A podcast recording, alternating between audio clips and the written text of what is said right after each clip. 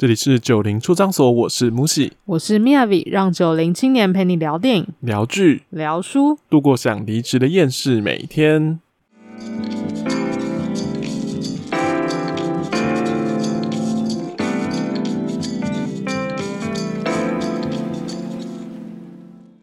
欢迎回到我们各自表述的新的一集。嗯，然后这一集呢，我们要来聊个非常。跟不上流行的一部片，就是应该说这个风潮在疫情前，就是在对吧？诶，差不多是疫情前在颁那个奥斯卡奖的时候，就是非常引起一波讨论。那当然，这部片就是那个我们的《游牧人生》，嗯，就是包含他呃导演。导演得到那个最佳导演奖嘛，那个赵婷，还有最佳女主角奖，对对对，最佳女主角。嗯，那还有就是说，因为赵婷她曾经在几年前有一些就是可能发言上的争议，对就是当然这现在这个世道是谁不辱华，对不对？对，就是不小心我就辱华这样子。嗯、好，这个是题外话，但我们就是要来聊这部片。对，这个游牧人生，嗯，这部片会呃受到瞩目，很大一个原因也是因为它揭开了一些。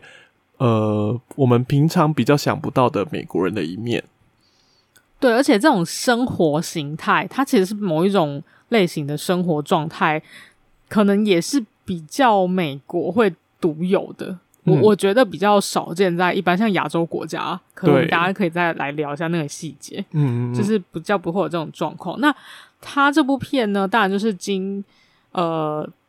是有一本那个报道文学改编的，其实我还蛮惊讶的，因为他我本来以为是像小说一样，因为毕竟他拍的故事，对他拍的，他是一个叫 Fin 这个中年女性的一个故事，嗯，对，那可是，在那个书中，他其实没有这样的一个角色，也就是他比较像一种纪实跟访谈，就是记很多每个人不同的故事，嗯、对，对对，这种感觉，然后。这一些游牧人呢，是怎么样的人？就是他应该是说美国人，他在呃金融海啸吧，我记得。对，那个书呃电影里面是设定他是说某某一个石膏厂，应该那也是实实际上就是有一些工业，他在就是可能。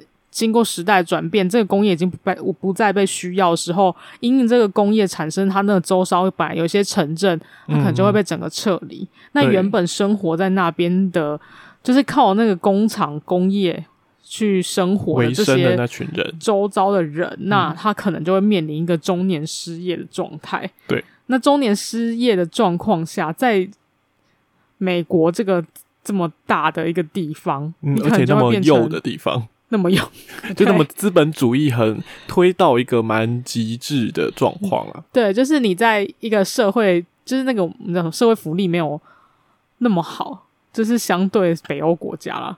的状况下，你可能在已经中年了，然后你又不是很有储蓄的概念的状况下，对，你可能就会变成你还是要继续劳动，嗯，然后或者是说最简单的，就是像书里面有讲到一个最有趣的，就是。你要怎么样？你就是为了要活下去嘛。所以你最简单的事情就是你除去你的最大的开销。那最大的开销这个东西就是你的不动产。嗯，嗯，就是你只要有一间房在那里，你的你的钱就是花不，你就是一定要花花掉某一些固定成本。对啊。那假设我我就舍弃这个房子最贵的东西，对，我就把它舍弃掉之后，我是不是就可以省掉一笔很大的开销？然后反正我就住车上。对。然后因此而造就这些，就是呃。受就是那个游牧人、游牧族群，对，就是这群人，对他们就是在这种生活形态，他们就是靠着就是各种拖车啊，各种各式什么露营车啊，嗯、什么还有 Jeep 车，还有什么，或是只是房车也好，他们就是在各个地方扎营，嗯、然后去像很像打零工这样子。然后我们等一下也会讲到，就是像剧里面有讲到他。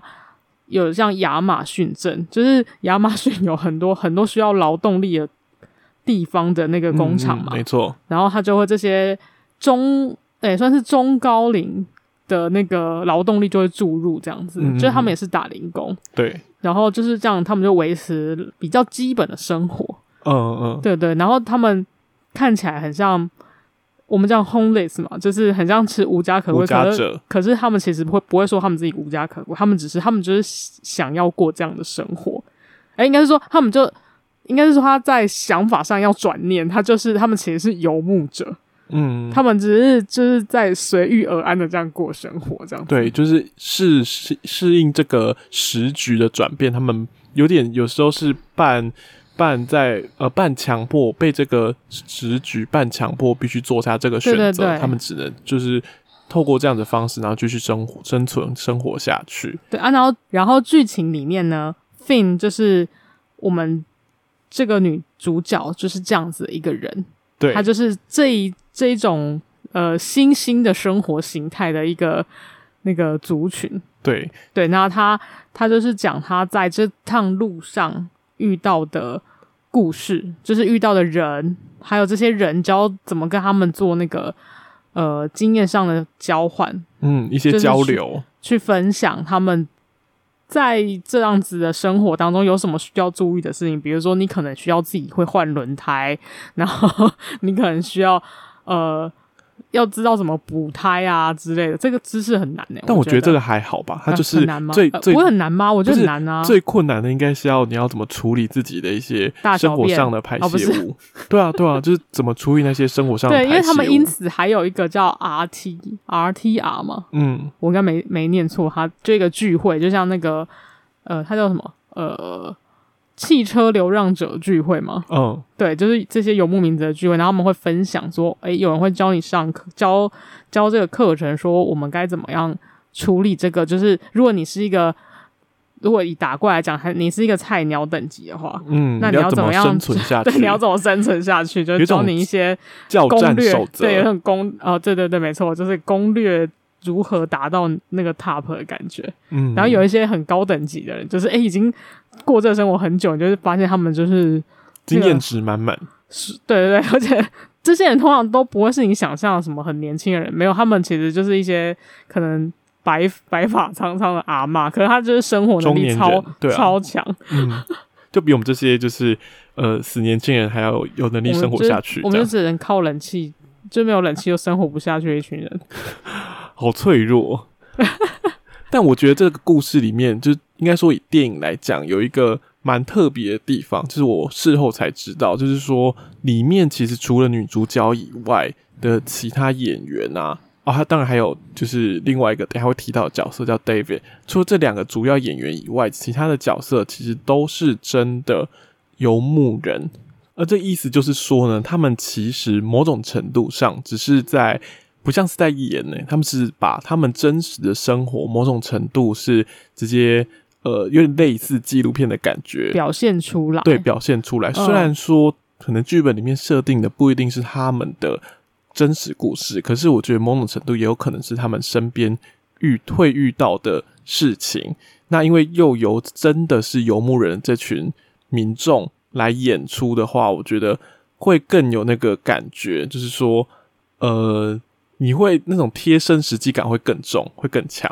嗯，这就是可以看出那个赵婷导演的功力。对，他就是可能是循循善诱的感觉，就让他们把自己就是内心抒发情感那部分就是讲出来。嗯，所以他很像在真的是在对一个朋友在讲他就是发生过的事，这几十年的人生所发生过的事情，嗯、包含那个琳达，就是最主要就是跟我们这个女主角就是。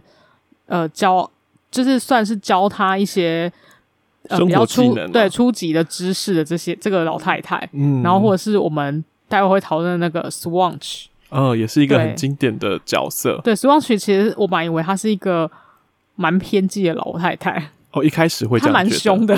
对，一开始蛮凶的。对，然后但是后后来就是哎、欸，发现她其实她真的是经历过很多。嗯，就是一个强坚强女性，就而且这里面女性角色蛮多，就是她独自独自上路的那个女生，对，就是这些老太太蛮强的，对，就是其实就是不分蛮有趣，男女不分性别，就是很多人都会在混杂在就是这群游牧人里面。对，而且以书里面来说，其实像这样子的人，不见得是说。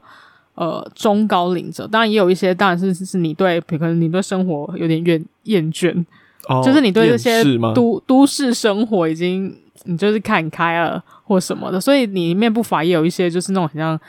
我们所所谓的那种知识分子的中产阶级类似那个类型的人，觉得不需要这些物质，可能最基础的房子他们也不需要，可以舍去的人，就是可以舍去的人，他也、嗯、也会加入这样的游牧人的行列，这样子，就是大家都是为了不一样的理由，但是用同样的方式在生活，就是聚集在这个地方，它其实也某种程度上像是一种小聚落，嗯，对，虽然大家会不定期的聚会，但是他就是对。会。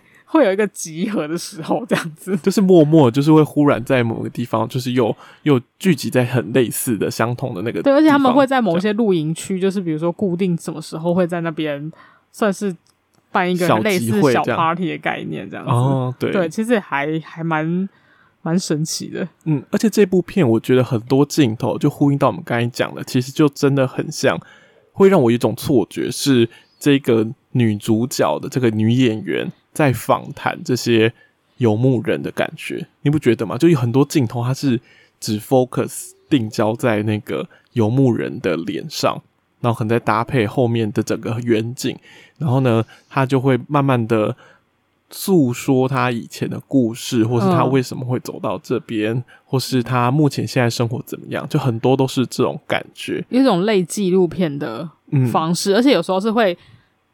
镜头跟着那个角色在走动，嗯，就是应该说他们比较用纪录片的拍摄手法，我们常见的啦。因为纪录片通常是你跟着他，然后他在走动的时候，你会从旁边跟着，嗯，但是不会真的拍到他的脸，就是拍到只是拍用远景、浪景拍到他在走动的样子，嗯，这种感觉就很纪录片啊。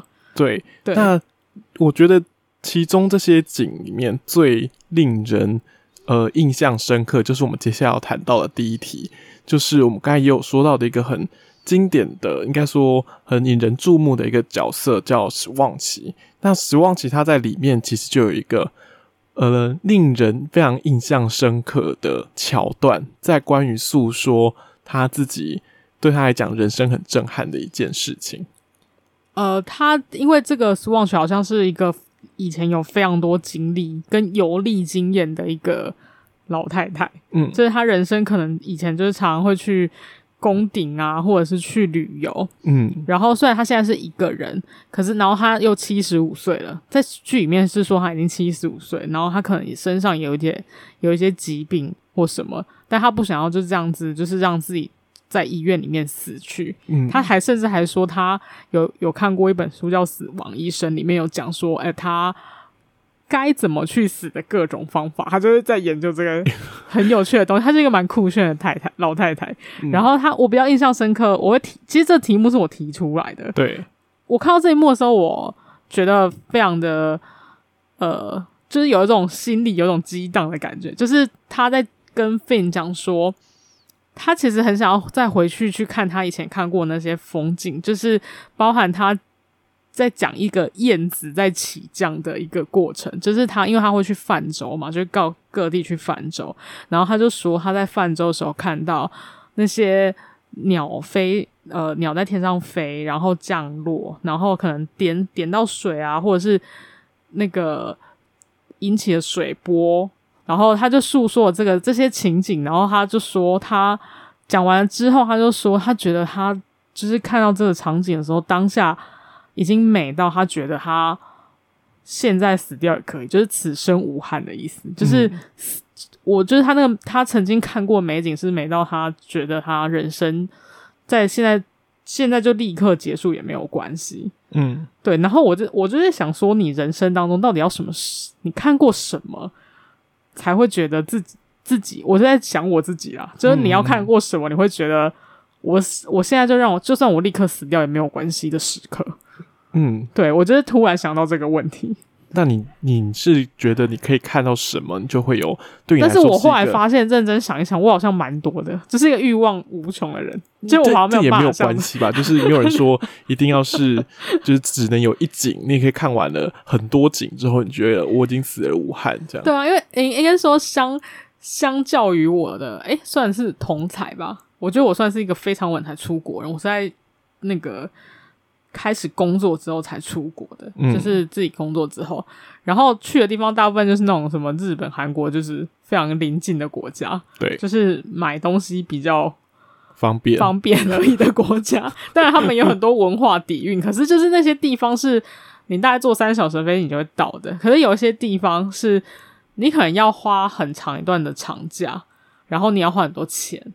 的那些地方，嗯、你还有感觉现在等一下要讲的东西都要很多钱，非常多。因为有一个地方，我从国中就是我以前买过一本书，叫《跟那个一起去阿拉阿拉斯加》，嗯，然后里面它就是一本摄影集，然后里面就是有冰川啊，然后有树啊。还有棕熊，嗯，就是非常美，然后还有极光，这是重点，嗯，就是去阿拉斯加看极光嘛。嗯、好，这就是我，这是第一个。你看，我这是第一个，就去阿拉斯加做完这些事情，对对对，然后看极光，就算是一个你人生死而无憾的事情的风景之一。之一我应该没有办法有之，我没有办法只有一项，我要有那个 checklist。就是你知道，哎、呃，那什么？bucket list？对对，bucket list，就是我大概第一项会是这个，然后接下来的话，我想要另外一个是那个去尼泊尔爬那个圣山，哦、就是它有个叫鱼尾峰，就是其实应该也是类似非常接近那个，它其实是圣母峰的另外一边啊，其实就是那个圣母峰的那一个，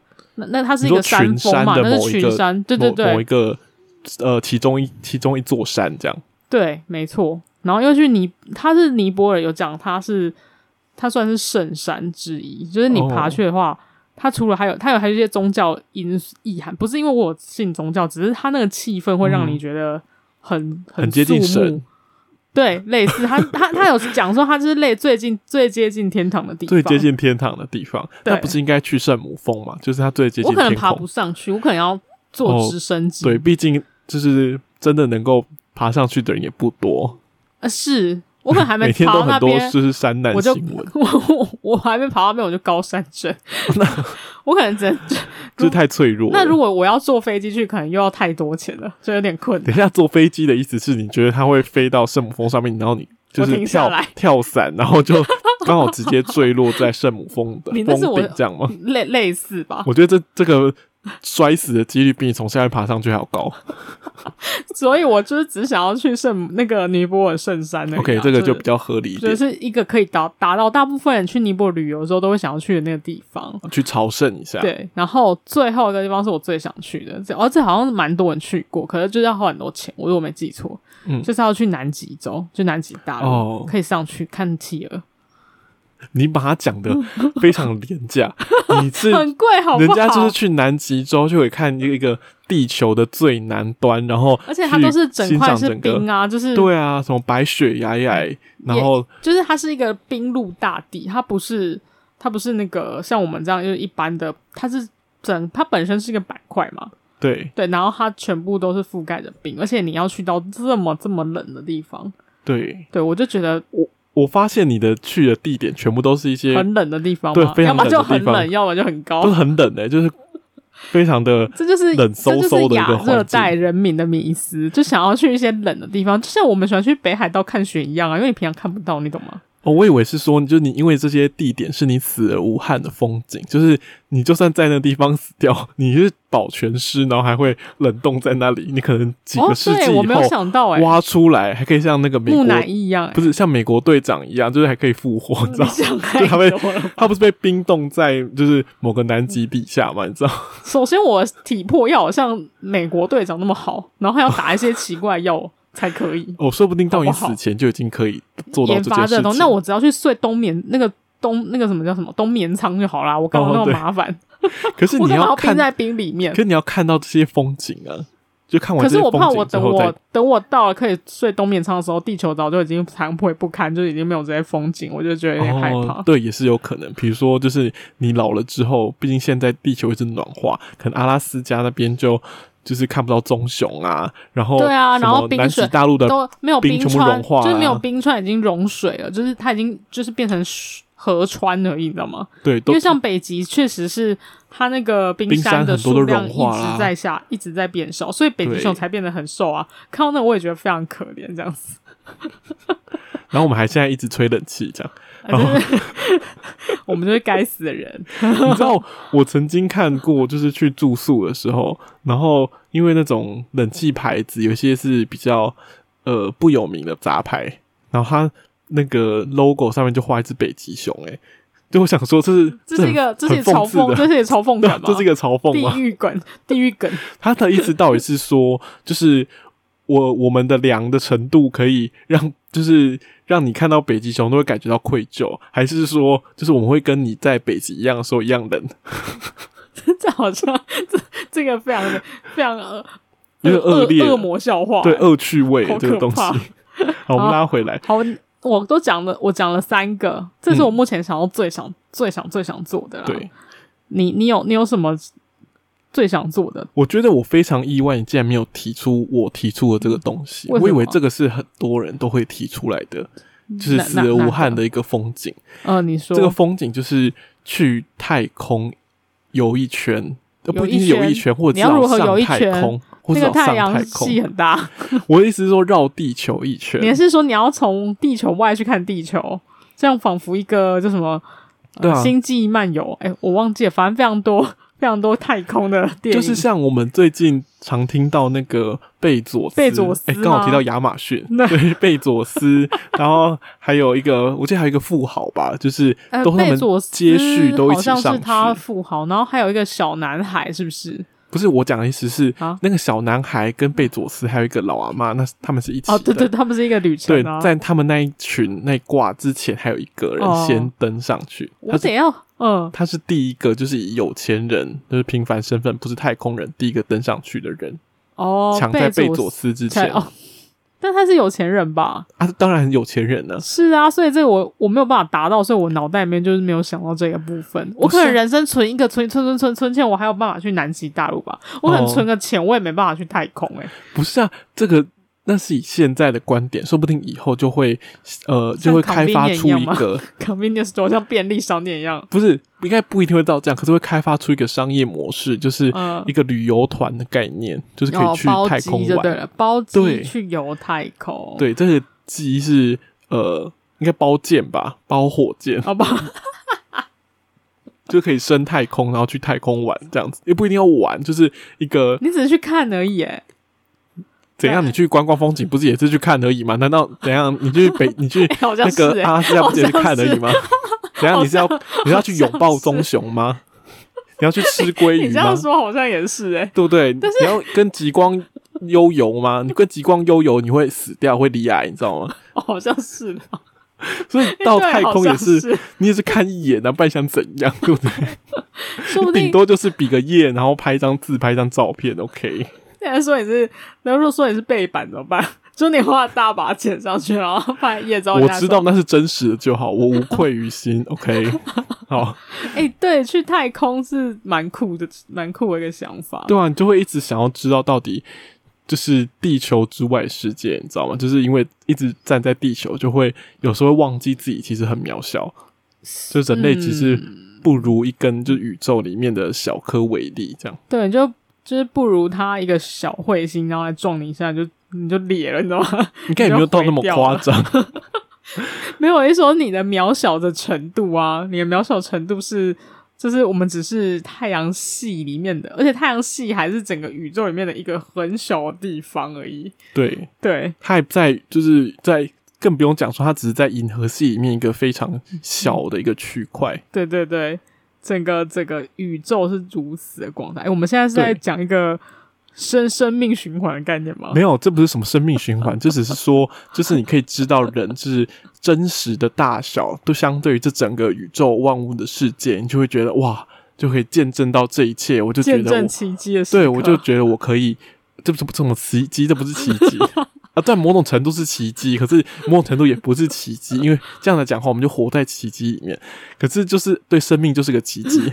你在逼我讲这个吗？你到底要讲什么？我是要讲说，对，生命是个奇迹，我来见证这生命奇迹的一刻，然后就可以死去了。对，因为地球上就是有生命这样子一个奇迹。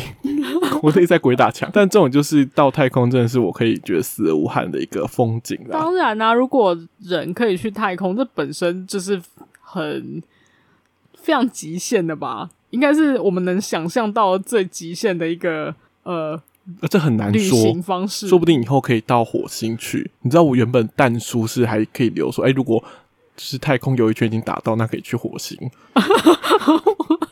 还有一个，你还有 upgrade 版本的，对对对，一个就是 pro 一个 pro 一个 pro 版，对一个 pro，就是哎，就是这个是初阶版，这是 plus 而已，对是 plus 而已，你还有个 pro 版，一个 pro 是到火星。版，对 对对，到火星去这样。好好到火星去，我觉得蛮酷的。毕竟我们已经人类想象里面很多电影都已经有到做到这个部分，对对对对，就希望哪天可以真的成真。OK，好。好，那除了就是说这个 Swanch 的觉悟以外，我觉得。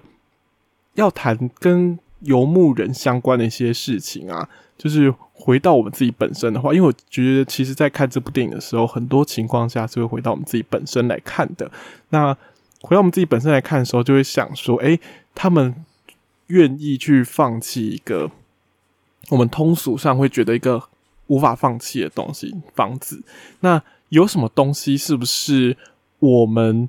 在生活中是绝对不能放弃，你知道吗？就反过来讲，是什么东西是真的绝对不能放弃？就是即便我可以没有房子，然后一样是当个游牧人，然后在车上过生活，然后这样呃游牧的旅居，那有什么东西是真的完全不能放弃的？WiFi，好不？我等一下，你有 Wi 空有 WiFi 有什么屁用？所以我要 WiFi 加平板电脑。OK，我我我我我讲了一个极尽浓缩的一个一个机制，你知道我本来有手机、电脑跟平板电脑，这全部都三 C 产品啊。然后对，没没错啊。但是我想了一个，如果只能一项的话，就只能我只能拿一个，那就是哎、就是平板电脑，就是那个 Pad，、哦、就是什么 Pad 都可以啊。反正就是那个平，因为它要融合手机可以办到的事情跟电脑可以办到的事情，然后要合在一起，极致化。我觉得是平板。你这样好像在就是帮某种代言，你知道吗？没有没有，我没有讲任何品牌，我觉得是平板电脑。你看我刚刚讲了一个非常中性的词名词，嗯、好不好，好？那对我来讲，我觉得好很惭愧，但也必须说是一个三 C 的产品，嗯、就是手机。可是我觉得为什么对我来讲手机跟平板不一样？因为我觉得手机有非常稀便性，你知道吗？就是它你带到哪里去都可以，然后你还有就是随手就可以拿起来拍照。这些功能至少就是平板也可以拍照啊，平板是可以拍照没有错，但是它没有那么容易拍照，它并不是要设计让你来那么方便拍照。毕竟你每次假如想要拍一群燕子，就要把那么那一大台。贴出来，然后就会觉得非常的麻烦。OK，所以你就是手机可以拿出来记录这个每一个时刻，每一个时刻是不是？对，你就会。那以后不带一台相机就好了。如果你要拍照的话，那不一样，就是 相机又太麻烦，它只能拍照。就如果你想要看一些书啊，阅读一些东西的话，哎，手机也是现在可以达到，平板也可以达到啊。但我就跟你讲说，手机就比较小嘛。我知道最大，其实我觉得这种这两个东西最大的差别是可不可以打电话。然后，因为要是我、我的话，我觉得如果是我已经开始过这种人生后，我觉得不想要有人打电话来。为什么？那么？因为我不需要联系别人呢、啊。哦因为横竖我都是一个人过，你懂吗？不一定吧？你看，我们游牧人生里面就写，他们其实会有很多在路上的，一起在路上见的。我可以用 message，我可以用文字的，但不想跟人家讲话。啊，你手机也可以哦，好 平板哦，好 OK。因为你知道平板电脑有些是可以接，也是可以讲话，也是可以讲电话的。对？所以我觉得平板是一个非常好的选择。不对，你讲电话拿那么一大台非常难受，你知道吗？他追剧的时候也比较方便，就是出去一个人生活还是要追剧这样。呃，没错，就是无时无刻都要追剧，对我来说就是不能放弃的人生消遣。虽然我本来还要想假白一点讲什么书啊，可是后来想说，哎、欸。那我全部都弄电子书就好了，好像也没差，就不需要对我还用一些纸本。你知道为什么不要带书吗？纸本书最后只会变成我的那个，因为很重啊。对，因为你只能带纸本，你知道吗？对，这是这是电子书的好处，你可以带很多本。只有拖车也载不完，要一卡车。对啊，就是一切都电子化，真的就是非常方便的那个携携带性啊！就你里面可能就可以装一整个图书馆的书。哦，对啊，所以其实好像也不需要带书，而且书最后只会变成就是让我燃烧的燃料而已。对，就是取暖用的东西。你以为是明天过后吗？对，我突然想到那部片，就最后它的功能就是你要冷了半死的时候可以拿来烧。你说就是全球暖化到了极致，都会变成像明天过后那样，到处都是冰风暴。是啊，因为那个什么冰天雪地，那个不是其实是有可能发生的吗？就是当、哦、最有可能发生的，最最有可能发生的就是变得很冷啊，然后就是全、嗯、全世界的生物先死过一回，再重新开始，哦、好惨哦。好，那接下来我们谈到下一个话题好了，我觉得我们现在要渐渐的渐呃深入我们这个。故事里面比较核心的地方，我们前面都很像在脸消委，只是 就是把一些很务实的层面讲出来。但现在我觉得我们就要接近一个比较精神层面的部分。嗯，那第一个要来谈的就是，我觉得在这部电影里面跟书很不一样的地方吧，因为我记得书好像没有谈到这个部分。对，就是关于我们女主角芬恩以及另外一位唯二的另外一个演员叫做 David。那就是 Finn 跟 David 其实是在他们的故事情节里面，他们两个都是游牧人，但是呢，呃，分呃 Finn 就是我们的女主角跟 David 情况点不一样嘛，因为 Finn 就是她呃老公已经过世了，然后她算是呃除了她的妹妹以外，她没有其他就是同住的家人，但是 David 不太一样，David 是他还有他的儿子。然后他儿子也有结婚，所以他其实还有一个同住家人非常多的一个家庭，但他们的情况就差在这边，就是他们虽然都是游牧人，然后也在路上遇见了，然后有一次呢，这个 David 就邀请 Finn 到他们家去玩嘛，然后这个时候呢，他就第一次 David 就对 Finn 产生就是表达，应该不说这时候产生，之前就有产生，但这时候才第一次表达说他希望他可以留下来，就是。跟他在一起这样子，嗯，但其实我们从片头一直到这边都可以看到，其实 Finn 一直都对她老公是有非常深的爱恋在里面，对，对非常深的感情在里面的。所以当然这时候 Finn 就拒绝他嘛，他就说他们还是可以继续就是当好好朋友，对，维持继续这段关系。嗯嗯嗯嗯，那我们这边想讨论的就是说，为什么会特别安排这一个？不在书中的桥段，就是关于这个 Finn 跟 David 之间两个人的感情的部分。因为书的话，当然它就是报道文学，所以它比较着重在就是他去访谈，就是这个作者去访谈的各个这个游牧族这样子的人，嗯、他的过往的经历，跟他为什么会走到这里这样子。可是特别在这边设计这个桥段，其实我非常我觉得非常有趣。嗯、然后我自己在看，我觉得很像是就是。当你在物质需求很低的状况下，就是在他们这些游牧族来讲，他们其实物质需求没有很低，他们要求生能力很高，但是他们事实上他们要的东西并不不是那种很对，并不、啊、不是非常难满足。嗯，对，他物质需求很低的状况下呢，你还是会有情感需求。嗯，对，就是人的那个不是有一些基本呃那些什么。那叫什么？马斯洛，马斯洛，对对对，你怎么会我在基本需求金字塔？虽然那个可能也也有被突破可能性，但是因为我们最常念到就是那个基本需求嘛，你要有生理需求满足，嗯、就是你要吃饱，然后满足之后你就有安全，嗯、然后接下来那个更高爱与归属。哇，你好，你背好清楚哦。然后接下来就是自尊的需求，对，自尊。然后接下来就是一个超我的状态嘛，就是已经是 upgrade，就是对你就是要变要你要你需要追求一些就是比较不是比较。自我实现，干嘛就不讲自我实现？就是自我实现，比较没有实体的东西。我刚刚一直想不起来，它应该有个名字，一些成就感，成就感，就是不，就是对，不是物质方面的，精神层次的满足。是，对，所以你在那个你你的生理需求能达到满足状况下，你那些基本的是那个。心灵方面的需求，你还是会产生。嗯，就像他们，其实我觉得 Finn 跟 David 就对互相有感觉。其实他们也有感受到对方，嗯、就是即便他们其实都是已经是呃有婚姻、有过婚姻关系，也跟其他人有过，也他他们呃像 David 有小孩嘛，他也是某个人，还是还是阿公诶、欸，他也是。后来他已经有孙娜了的，对对，就是的状态的情形下，嗯、然后 Finn 是她当然是她老公过世嘛，嗯，对，然后她也是有过婚姻的状态，他们还是会彼此就是就是寂寞的心灵还是会彼此靠拢这样子。嗯，这是一个非常神奇的状态。但是因为最后 Finn 他还是，因为毕竟他把那个那个戒指一直戴在手上嘛，所以她的对她老公的留恋还是非常的深。对，就是。他才拒绝了这个 David 的请求。嗯，对，所以我就觉得这个设定上其实蛮有趣的，因为就是讲到他们就是情感这一情感这个方面，就是虽然我们是游牧族，然后可能年纪也有一点大了，可是我们就是人跟人的关系就是这样，就是你不管是怎么样的生活状态，或是你是什么样生活形态，嗯、就是人际关系中间就是情感的部分还是没有办法。没有办法降低的，就是互相靠近的时候，还是会有一些情愫产生，还是会有 sparkle，还是有一些火花蹦出来这样 子。OK，那可是我观察到的一些就是不一样的东西，就是说在这整部片里面，我有发现说，其实因为在他整部片在谈到 Finn 的地方的时候，一定会谈到她的老公。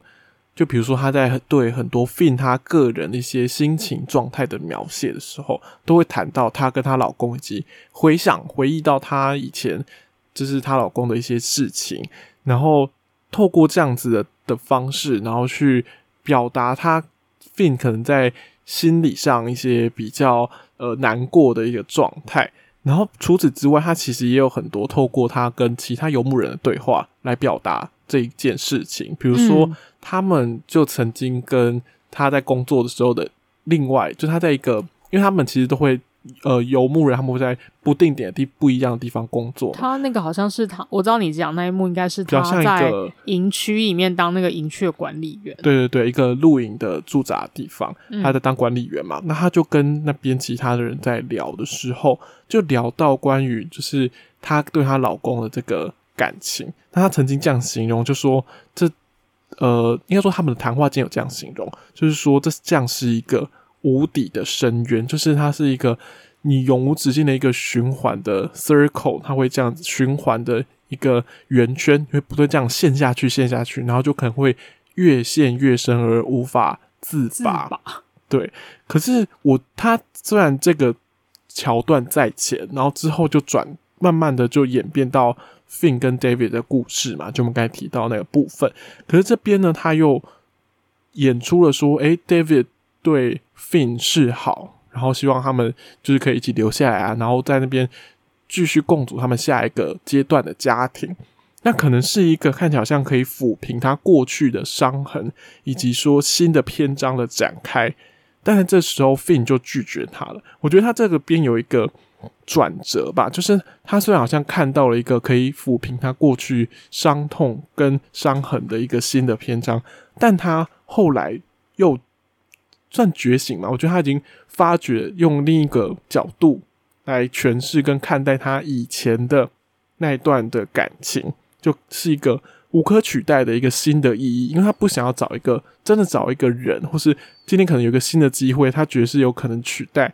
他过去那段时光的，因为他觉得他可能就是想要保留这一段记忆，让他是最在他心目中最好的那个样子，然后不希望有其他的，好像又开始新的一段，然后可以去造成他可能会忘记，或是让他遗忘了以前这一段美好的时光。呃，你有在哽咽吗？没有，我只是口水有点多，需要吞咽一下。讲的讲的好好深沉哦，就是刚你这样讲的太深沉，以至于我刚刚整个论点看起来就非常的薄弱，这样子。没有，这只是看不一样的方式？对，观点 就是你可能是以比较纵观，就是对于整个游牧人的情感描述，对，然后我可能是投注在 Finn 这个本人身上。好，我们我们节目也是会有一个比较不是冷消尾的部分，就对了。对，我们接下来要进入到一个更不是冷消尾的，我还以为是下一个冷消尾的桥段，并没有。好，这是一个临时动议的部分。对，因为这个临时动议是我自己很想提出来的。比如说，呃，我们一开始有谈到那个 Swanch，就是他很喜欢看那个燕子在天空飞来飞去，然后的这个、嗯、呃老太太，那他就讲到说他。跟 Finn 见面之后，他还要前往阿拉斯加嘛？那你刚才也提到说，你觉得人生死而无憾的一个风景会在阿拉斯加，就让我想到我看到另外一本书跟电影，就是《阿拉斯加之死》。嗯，然后为什么会讲阿拉斯加之死呢？就是可以稍微简介一下阿拉斯加之死的故事。它这个真实故事，它是一个在美国可能一九年代、一九九零年代或一九八零年代那个时候，嗯，然后有一个人算青少年，大概十八二十几岁。你忽然打了一个哈欠，会让我觉得我好像讲得很无聊。现在是只是因为这是社畜，就是下班下班时间，真的蛮累的。好，okay. 好，那他这个少年很特别的是，他在大学一毕业之后，他就感受到了，可能先前就有了，只是在大学一毕业的时候，他就促很呃很果断的下一个决定，他要抛下一切。关于资本主义的一切，不是一个屁孩的想法吗？因为他背后很多深层意义，可能不能那么单纯讲。OK，他并不只是可能看了什么漫画，或是觉得他很很愤愤世嫉俗，突然变得很左。不是他不是很愤世嫉俗，才忽然想要他抛开一切。OK，他他有看了很多书，累积了一些东西，然后他就把他所有的积蓄捐出去，然后一个人背着包包，然后也没有跟他的家人说，然后就前往。要徒步前往阿拉斯加，嗯，然后在这个过程当中，当然就遇见很多人士。大家如果有兴趣，可以直接去看《阿拉斯加之死》这本书，或是他的电影。OK，那最终的结果直接讲结局，就是他，呃，这不算爆雷，因为只是它是一个事实，对，它是一个事实。他我没有爆什么雷，因为，他都已经说之阿拉斯加之死了，所以就是三，死在，就是 somebody 会死。他最后真的到了阿拉斯加。但中途因为一些原因，我觉得这边描述的很精彩，所以大家建议大家自己去看。所以我会直接讲说，他就死在阿拉斯加了。嗯，那我会想要提到这个故事的原因，是因为，呃，他跟游牧人的情形在某种程度上有点像，但在呃，我觉得是目的上很不一样，但手法上有点像，就是他们的动机是不一样的。动机不同，然后手法可能有点不相同，但历程上会经历一些相似的部分啊。对对对，历程上会经历很像的一个地方。就打比方说，就是他们都会有一个特性，是他们很崇尚呃关于大自然的部分。他们觉得接能够接近越自然越天然的东西是很最美好的，就最美好的东西都存在自然里面。比如说，像我们刚才讲 Swanch，他就觉得就是这些美景，这些最人生生命中最美好的部分都在自然里面。那我们刚才提到这个阿拉斯加之死的主角，他也是这样觉得，就是他觉得人类最呃最高的一个一个原始的精神层次会被逼出来，就只有在当一切都就是这种社会，然后这种呃规范这些资本主义这些东西都不再枷锁都被。不被束缚的时候，然后再回归到最原始的自然里面，就是作为作为一个人，对，才是一个精神层次上面比较真实的存在。他是不是佛陀啊？他在菩提树下会顿悟，但他没有顿悟，他死掉了。好糟糕！我在讲什么？佛陀也是死掉啊，没有，应该不一样。OK，他他不是坐在菩提树下，忽然就就是被什么东西 打到，然后就就忽然。昏过去不是 OK，他就是我觉得还是有很大不一样啊。对，他好像某种苦行僧的感觉，就是他哦，有有他，他就是有一种经由，就是就是把自己回归回归到这个天地中间，就是回归到自然，嗯、然后用你是身为一个人的样子，人就是人最原始的样子去想这些事情，就是再也没有这些少、嗯、那个道德教条跟这些。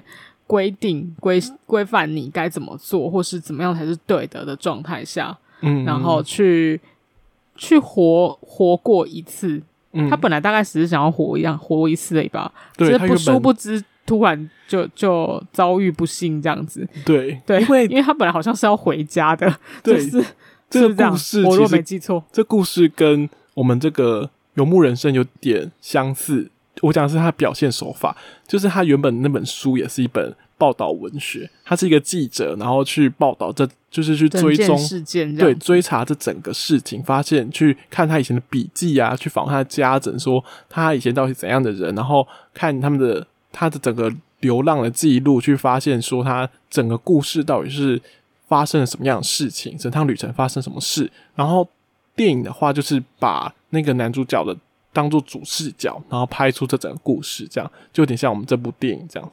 那我觉得刚才有提到一个很重要的点，是它可以脱去所有的一切嘛，就可以脱去这所有一切的概念，在我们现代有一个呃。蛮有一种主义啊，对，有一种相近的主义，就是我们谈到极简主义，因为极简主义走到了，因为很多人以为极简主义只是买一些欧风家具，这其实不是，不是吧？有吧？有人会这样觉得吗？有些人就比如说，有些人会喜欢买无差差品的东西，就觉得这样有，这样就有极简，这样就有极简。没有，他讲的极简只是他喜欢他家是白色或黑色吧，他只是喜欢。简单主义不是，哎、欸，他只是喜欢风格上的极简，而不是人生目标上的极简。对，他就可能喜欢他的产品上不要印有任何东西哦，这样子。比较像那个，你知道 Roland 吗？那个那个日本非常有名的牛郎哦，男公关吗？对对对，嗯，他说，因为他很不喜欢看到任何的插座，所以他家的插座都是会封到那种就是夹夹板中间，然后。他家的墙壁就是会非常非常的干净，完全没有任何的凸起物的这种概念，哦、这种极简、哦、就是设计风格上的极简。对，设计风格上的极简，但可能还是会堆了很多东西。对，因为它还是有很多东西在里面，还是有很多物，只是互为跨模这样子。但真实的极简主义，大家推荐大家也可以去看 Netflix 的《极简主义》这个算纪录片。他们就是两个一样是年轻人，然后他们就是原本也是过着很。算是很中产阶级的生活，就是物欲啊什么都不缺乏嘛，嗯、所以他们直到好像某一件，就某一个生命发生的大转折之后，他们才开始崇尚极简主义这件事情，就是他们觉得很多东西是可以不需要的，比如说他的衣橱里面可能只需要同样的两三件白衬衫跟几件牛仔裤，嗯、那其他都不需要，然后他可能就是尽量的。不需要去花费或去买那些新的衣服或什么东西的，就是他让自己的物欲降到一个很低的状态，那去提升他自己在精神层次上面，或是去吸收其他精神层次的满足。对，嗯哼，对，我觉得某种程度虽然就是游牧人们不一定，他并不是有意识的在做这件事，但他达到同样的效果。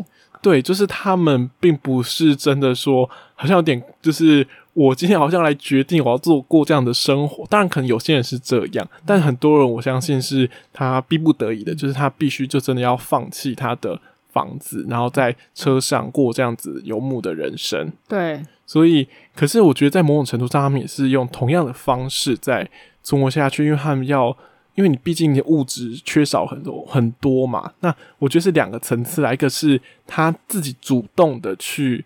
精简掉这些物质，或是说他是被动的被减去这些物质上面的呃拥有，可是同样都归到一个很像的层次，是说呃这些人都会去某种程度上，我觉得他们精神层次上是会很满足的，就是他们不是说他们很容易满足，而是说他们精神上的饱满程度会比一般大众来的高吗，因为他可能需要看开吧。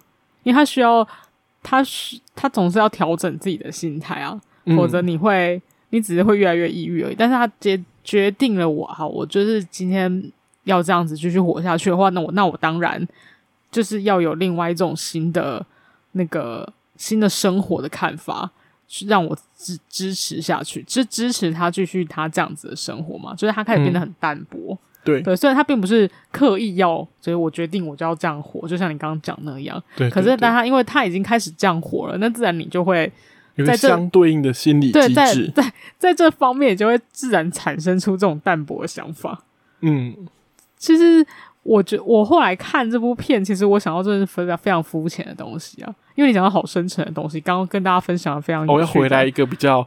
就是我就是肤浅人，打雷的部分，肤浅人类的代表就是我。嗯、好，我只是在想说，因为他是一个，他是他是美国嘛，然后地大物博，知道，就是 幅员广大，所以他才有他才有办法，就是让大家开着拖车，嗯、然后在一些空地，然后停下来，他就这样住。对，你知道在台湾，我们就是人口稠密度就是世界数一数二的高，就是我们要如何 假设我们真的有一天。就是逼不得已，就是要放弃我们的就是动产，哎、呃，不动产，对，甚至是动产的话，我们要如何活下去？放弃动产就不太可能了吧？因为有啊，假设你游牧人，假设你真的是有动产，因因为对，其实我觉得对美国人来讲，可能开车对他们讲并不是一个太高级的那个消费。可是其实台湾在台湾而言，你买一台车还算是贵的，even 是 even 是摩托车哦。你知道现在买一台摩托车，我记得也要六七万要，嗯，除非买那些你你买的是那种非常非常简单形式的小绵羊之类的。嗯，要不然都是要四五万。那你假设你真的是一个，你已经到了就是，你都骑摩托车过着游牧的生活嘛？有点困，就有点困难啊，是是不？但是我要买一台车，对对整，如果是对那个收入比来讲，其实台湾买车算是不便宜，对我们的消费能力来说，嗯，对，其实是贵的。even 你要买中古车都好，就是它在你你要买一台车，你要缴税，诶，你懂吗？就它不是只是。你要燃料税，要牌照税，在在抱怨吗？对。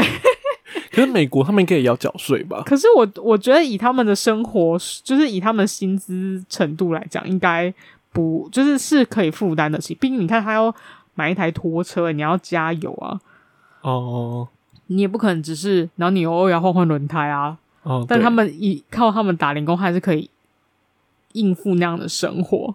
可是，的应该算是很很节俭、很极致的啦，对啊，很拮据的在过这样的生活。对对对，就是紧很紧的生活。嗯、但是我就是想说，如果在台湾的话，我们可能就也不需，如果我们要成为一个游牧族的话，可能也不需要啦，就是不需不需要动产，也不需要不动产。哦，对，可以连不动，连连动产都不需要。对，我们可能会有像日本跟我们都会有那种二十四小时的漫咖馆。对。你就是可以用很便宜的价格，然后就然后我们就睡在里面，而且我们可以定居在别人的动产里面，这样是不是蛮不错的？哦，就是，这是一个定居在不动产里面。然后还有那个那个什么，还有电动可以啊，对，还有电脑可以用啊，对，还可以看看漫画，是不是很棒？还有人煮泡面，当然是要付钱的，但就是对，但是你可以吃。我我只有想到这个地方，哎，我好像没有想到任何其他地方，就是可以再假设我。我有财产，诶，我有钱的状况下，但我没有任何可以住的地方的话，我不知道住哪里。诶，要住路边就是约莫有点太太风吹日晒。对，因为这就是下雨的话也是蛮麻烦，或者太冷，有没有？对啊，而且我有想过说，假如是这种在诶，比如说台火车站好了，嗯，它好像也不能开很晚啊，它晚上好像还是会关起来，对，还是会关起来啊。我又不，我又不能在那边一直待着，所以只能靠二十四小时。的咖啡厅或是 seven 哦，对，我会想要 seven，seven 也是一个不错的选择。seven 它会不会有可能把你赶出去啊？如果我买东西，应该就不行吧？你说你有买东西，他就不能赶你出去吗？但不太好，不太好睡，就是肯定要对他，整晚待那里。我觉得还是慢咖最好。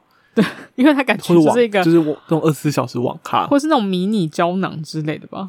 可是迷你胶囊也我记得蛮贵，我觉得反正最便宜的应该就是那个这种慢咖。呃，哎，你可是你不是有住过青年旅馆吗？它到底会不会算是一个很高的负担？以如果来说的话，可是你要想哦，它里面它没有付任何的，但它可能付早餐。但可是你去慢咖的话？对，慢咖的话你随时都可以点诶。而且你洗澡，就是你整个住宿费用，我觉得应该没有比，就是民宿应该没有比民宿来的。你说没有比青旅贵？诶，对，应该没有比青旅贵哦。然后你还有就是免费的电动可以打。也不是免费的吧？那也是要钱。我觉得那要付钱，但就是至少你可以顺便打电动，还可以看漫画，有一些消遣，你知道吗？而且你的活动空间也大一点。哦，我觉得有，因为很多民就是情侣，你是只是睡那种上下铺，你只能在你的那那个小小的四方形的地方这样子。对对对对对，所以我觉得还是漫咖还是好，好像也不错。对，我觉得这是亚洲特殊现象，是你可以，因为我们人口真的太太密集了，好像像韩国好像也有类似的。地方 就是曼卡这种地方哦，好像亚洲才比较多诶，就是很挤啊，所以你就会要找一些 可以蜗居的地方。嗯，好，我就我最后我在这么沉重，也不是沉重，就是一个非常可以严肃的片，算是很，它算是相当严肃，可是我觉得其实应该也不到严肃诶，因为我其实第一次看完的时候，我是有种比较惆怅的感觉，也不是到很悲伤，但是有一种。嗯的感觉，就是我不知道该怎么说，到底是什么？这是一个无法言喻的一个那个空虚感，就是会想说，哦、会想说，哎、欸，就是就觉得他们真的可以看很开，就觉得我物我的物质欲望是不是太高这样子？哦。就是如果我我如果也落到这样，也不是落到，就是我如果有一样的处境，我是不是也能就是这样转念想开？我觉得他们最主要是他们能把这件事情最后当成一种享受，就是他可以享受在就是这个东西的挑战上，他某种方面是把这个东西当成一个挑战。哦，去面对它吧，对，就是去解决它，就是也不要想的太过负面，这样子，嗯，这种也是某一种。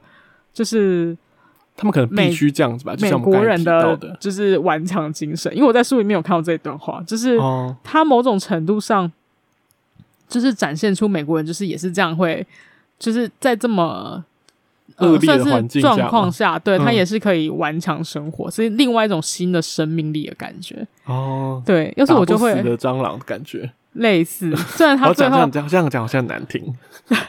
哎、欸，但是事实上，这个要蛮难达成的，就是你身你的那个精神层面的容强韧度要高一点，嗯、对，心理素质要好。是啊，就是像我们就很很容易被击败，因为人太击败了，所以 很烂呢、欸，很烂。越击败的人越容易被击败，就是很容易玻璃心的，好不好？各位，大家不要那么玻璃心，我们还是看一下《游牧人生》，然后就是训练一下自己的生命不能这样讲，你这样你这样讲，你说我们不要太玻璃心，你看一下《游牧人生》这有一种。上对，真的哦，对不起，优越感的展现，你不行，这样流露出这种糟糕的。我是几百人，对，是几百人，好不好，我是几百人，大家不要听信我的意见。就是这部是听信谗言，这部是 我是我是什么公公吗？就是旁边的太监。对。这部是很好看的一部片，嗯，书也很好看，虽然我还没有看完，好不好？Okay. 我已经从说我们要来说这部片，然后一直讲讲看到现在，我大概只看了一半，所以而且我觉得至少在某种程度上是突破一些很多人对于美国直观的一种想象，还是觉得好像美国、就是、像大苹果，然后就是有一个对啊，这其实已经很已经很久都不是了啦。从那时候川普选上，嗯、大家应该。有稍微关注就会知道，其实那时候川普选上就跟呃，就是会同样会有这样游牧人生这样这一群人，还有其他非常辛苦的呃劳工阶级、蓝领阶级的人是非非常有呃有相当程度上的关系的，就是会会凸显出来啦。就是终于有，嗯、应该也不是终于，就是在以以我们这些非美国人来讲。对，就是会想说，哦，你你你也是看到关注到其他新的一个一一面，就不不不是只是看他们好像很国力很强这样子，就是算是长知识，好不好？就是看到美国比较真实的一个面貌了。对，然后想想我们自己这样子，我就是不用回来想想我们自己。为什么不要？我们刚不是明明就我没有我没有那么有启示，我只是想跟大家说，就是给突破一下自己的眼界，看一下真实的。世界是长什么样子？就这样子。对对对，然后看一下那个，好，最重要还是看一下女主角演技啦，真的非常非常的厉害哦。哦，对对对，对，其实我们还是回归要讲电影来看，她在这部片的表现果然是最佳女主角莫属啊，真的是非常厉害的，因为她真的是太炉火纯青，而且因为这部片的制片也是她自己嘛，嗯、所以她其实是对这个作品非常有，我要注入很多注入很多精神，然后那导演也是很强啊。还有，我想要去看一下他其他片。我其实真的没看过他其他作品。作品，对对，改天可以再来介跟大家介绍一下。嗯，好，那我们今天节目就差不多到这边。我们的节目在 Apple Podcast、Spotify、KK Bus、Sound On、Google Podcast 都有上架，欢迎按下追踪，就不会错过任何一集。也欢迎在 IG、FB、扑浪、YouTube 搜寻九零出张所，关注我们最新的讯息。我是木系，我是妙比，刚刚又卡词了，拜拜，拜拜。